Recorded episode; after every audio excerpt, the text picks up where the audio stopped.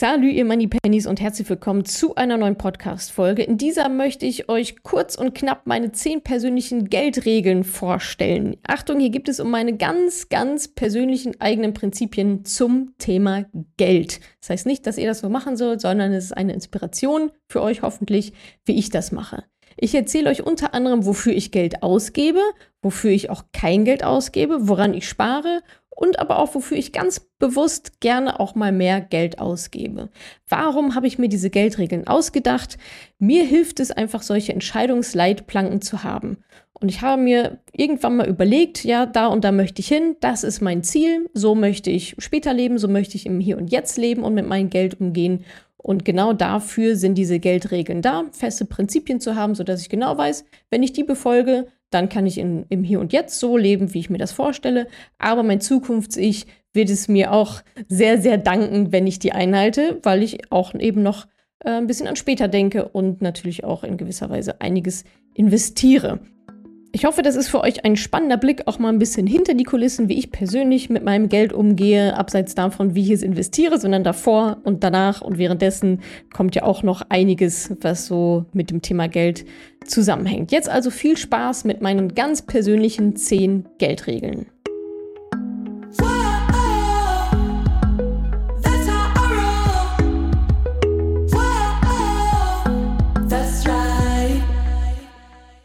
Regel Nummer eins, ich habe einen Notgroschen von einem Jahr, sowohl privat als auch im Business. Ihr kennt sicherlich die Regel, der Notgroschen sollte mindestens drei Monatsgehälter netto betragen, so dass alle Familienmitglieder, alle Personen, die von deinem Einkommen abhängig sind, drei Monate lang gut versorgt sind. Das kann man natürlich noch ausdehnen, drei Monate, sechs Monate. Wie gesagt, bei mir sind es zwölf Monate. Der Notgroschen gehört nicht investiert, sondern aufs Tagesgeldkonto, damit er verfügbar ist für euch, wenn es denn dann mal brennt.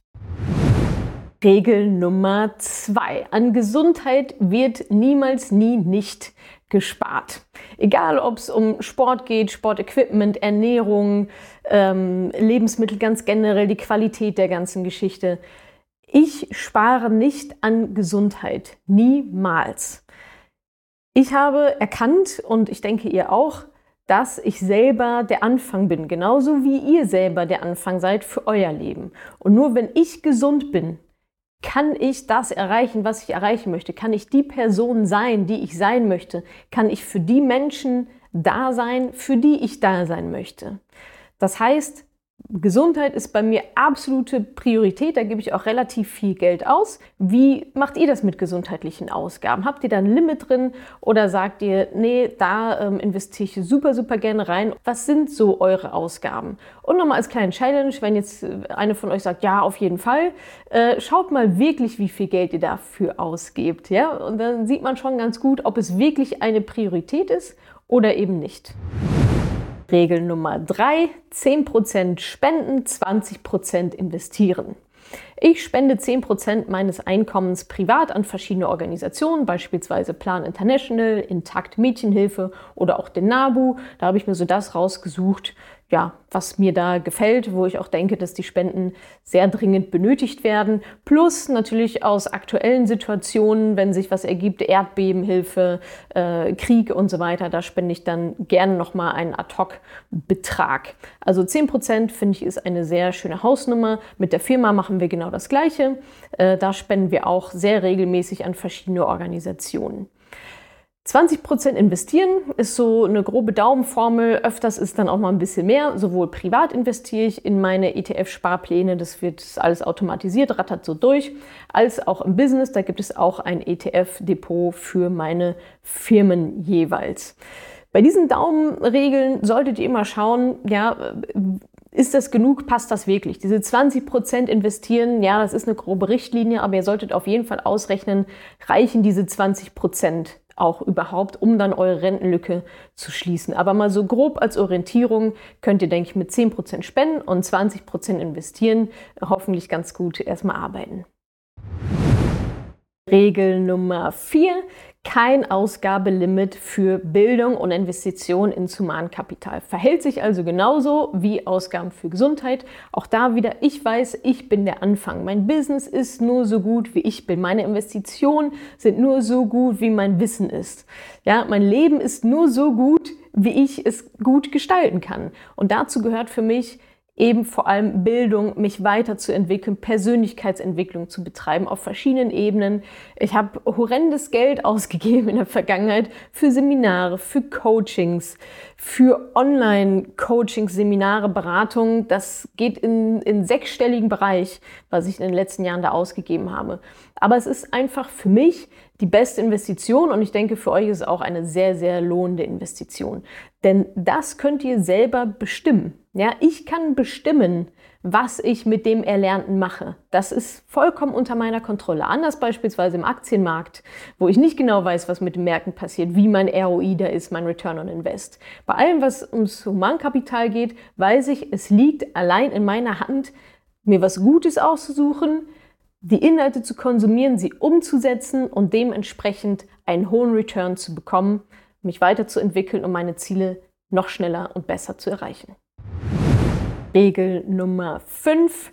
Ich kaufe immer Qualität. Man kann sich oft entscheiden, ja, kaufe ich eher das günstigere oder kaufe ich das qualitativ höherwertige. Es gibt auf dem Markt immer einen Preisführer und es gibt immer einen Qualitätsführer.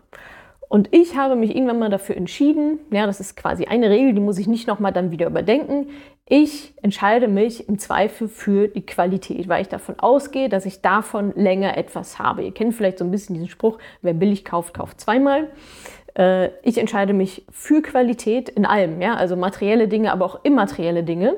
Entscheide mich da für die Qualität, weil ich davon länger was habe, weil die Urlaube schöner sind, weil das Coaching besser ist, anstatt da am falschen Ende zu sparen und mich dann hinter zu ärgern, dass ich nicht doch das höherwertige Produkt genommen habe.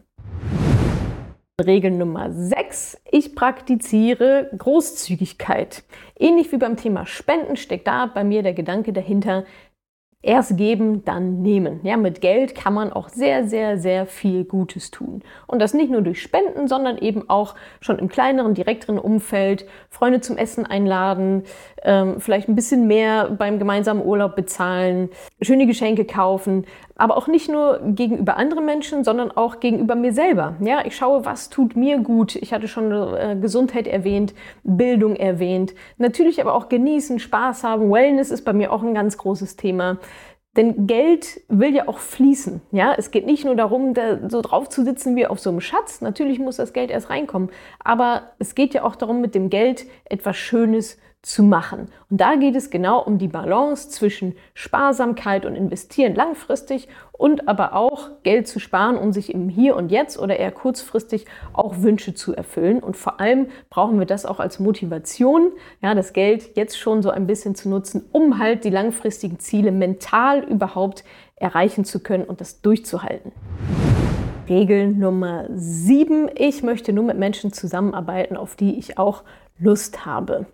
Das gilt sowohl intern für mein Team, als aber natürlich auch extern für meine Kundinnen, beispielsweise im Mentoring-Programm. Deswegen kann man das unter anderem auch nicht einfach so kaufen, denn mir ist es schon wichtig, mit wem arbeite ich da zusammen.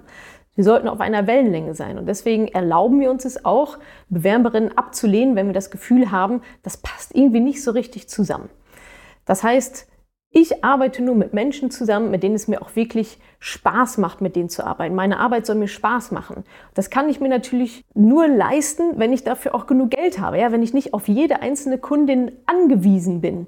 Und das ist aber auch definitiv eine Mindset-Frage. Ja, wenn ich erstmal alle reinlasse, auf die ich auch trotzdem keine Lust habe, nur weil ich darauf angewiesen bin, dann ist es sehr schwer, aus dieser Spirale wieder rauszukommen. Also an alle Selbstständigen, ja, definiert eure Wunschkundin, mit wem möchtet ihr am liebsten zusammenarbeiten und fokussiert euch genau nur darauf und erlaubt es euch auch, alle anderen abzulehnen, die vielleicht für eure Dienstleistung oder auch für eure Persönlichkeit als Mensch einfach nicht reinpassen. Das ist vollkommen okay. Kein Sparen im Restaurant. Im Restaurant ist auch meine goldene Regel, ich esse das, was ich essen möchte und schaue dann nicht auf den Preis. Ich nehme nicht das günstigste oder so, sondern Ich esse einfach das, worauf ich Lust habe. Und so wähle ich auch die Restaurants aus. Da schaue ich auch nicht, oh, kostet das jetzt 5 Euro mehr als bei dem anderen, sondern ich gucke einfach, worauf ich Lust habe. Das ist ein Genuss, den ich mir gönne. Das ist gutes Essen. Dafür bezahle ich sehr, sehr gerne. Und da möchte ich eben nicht dran sparen. Regel Nummer 9, kein Sparen an Komfort und Bequemlichkeit. Also ähnlich wie Spenden und Bildung gibt es auch da bei mir kein Sparpotenzial, kein, kein Deckel. Das möchte ich einfach nicht. Was meine ich damit? Es geht darum, dass ich das Geld nutzen möchte, um mein Leben einfacher zu machen. Dafür gebe ich sehr, sehr gerne Geld aus. Alles, was mir Zeit erspart, alles, was mir Energie erspart, alles, was mir irgendwelchen Ärger erspart. Ja, dazu zählt zum Beispiel vielleicht auch mal mit dem Taxi irgendwo hinzufahren, wenn das Wetter blöd ist oder wenn ich äh, unter Zeitdruck stehe. Dazu gehört auch äh, vielleicht einen Personal Trainer anzuheuern, ja, der sich Gedanken macht über den Trainingsplan, der da steht und auf mich wartet, ja, dass ich nicht mein Hintern erstmal ins Fitnessstudio selber schleifen muss und mir dann überlegen muss, was mache ich jetzt eigentlich für Übungen. Das meine ich mit Bequemlichkeit und Komfort, um mein Leben einfacher zu machen, um das zu erreichen, was ich erreichen möchte. Regel Nummer 10, ich tausche nicht meine Zeit gegen Geld. Was bedeutet das? Ein, ich sag mal, typischer Zeit gegen Geld Tausch wäre, ich würde jetzt Einzelcoachings anbieten, ihr könntet euch eine Stunde bei mir kaufen und dann würden wir eins zu eins halt miteinander arbeiten. Dann mache ich davon fünf Stück am Tag und bin dann auch durch. Äh, das mache ich eben nicht, sondern ich fokussiere mich darauf, Produkte zu bauen, die jetzt im Falle des Mentorings vielen hunderten Frauen parallel helfen können und einen Mehrwert liefern. Das entlastet mich. Ja? Ich kann mich darauf fokussieren, die Produkte immer wieder zu verbessern, anstatt in 1 zu 1 Situationen zu hängen, um halt den Mehrwert nochmal zu erhöhen und um das ganze Ding skalieren zu können. Zeit gegen Geld zu 1 tausche ich nur in absoluten Ausnahmefällen, wenn ich irgendwo gebucht werde als Speakerin und so weiter. Aber in der Regel auch das eher schwierig. Denn wenn man natürlich einmal in dieser Spirale ist und etwas skaliert hat, dann fragt man sich sehr genau, okay, macht es jetzt Sinn, diesen einen 1 zu 1 Auftrag überhaupt anzunehmen, rein aus finanzieller Sicht, während ich die gleiche Zeit auch da reinstecken kann, mein Produkt zu verbessern und dann nochmal wieder gleichzeitig mehr Mehrwert für mehr Kundinnen in gleicher Zeit schaffen kann. Wie immer habe ich auch noch eine Kundenstimme für euch und zwar von Jennifer, die hat uns auf Trustpilot bewertet. Sie schreibt viel mehr als nur ein Finanzmentoring. Eigentlich habe ich mich zum Mentoring angemeldet, um mir Wissen über Altersvorsorge und Vermögensaufbau anzueignen. Daraus kam noch viel besser. Die Mindsetarbeit und das Netzwerken hat mich in den Bann gezogen und gepusht, dass das Finanzwissen ganz nebenbei aufgesogen wurde. Das Mentoring war der Startschuss in ein neues Leben. Neue Einstellung, neue Denkweise und Selbstsicherheit. Die Investition in mich selbst war jeden Cent wert. Vielen, vielen Dank, liebe Jennifer. Das freut mich natürlich enorm, ähm, dass dich das Mentoring so sehr bereichert hat.